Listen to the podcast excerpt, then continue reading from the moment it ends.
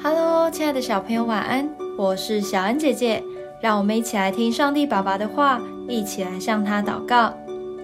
罗马书十一章三十三到三十六节：深哉，神丰富的智慧和知识，他的判断何其难寻，他的踪迹何其难寻。谁知道主的心？谁做过他的谋士呢？谁是先给了他，使他后来偿还呢？因为万有都是本于他，依靠他，归于他。愿荣耀归给他，直到永远。阿门。今天的经文是保罗向神献上的赞美，他赞美神有我们无法测透的智慧和知识，也赞美神是宇宙的造物主。所有万物都是从他而来。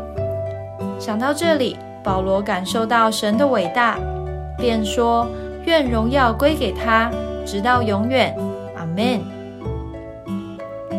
许多科学家或天文学家，当他们发现了大自然的定律，或是天边的一颗星星，也会发出赞叹：“真是奇妙！”因为这是人所办不到的。甚至超乎我们的想象。而在如今的科技知识都发达的时代，仍然有许多人们不能理解或是无法解决的事情。但是神都知道，神就是这么的伟大，人们是何等的渺小。让我们用敬畏的心，将所有的荣耀、赞美都献给他吧。我们一起来祷告。伟大的神，伟大的造物主，你用完美的智慧和能力创造了宇宙万物，那是我们无法完全明白的。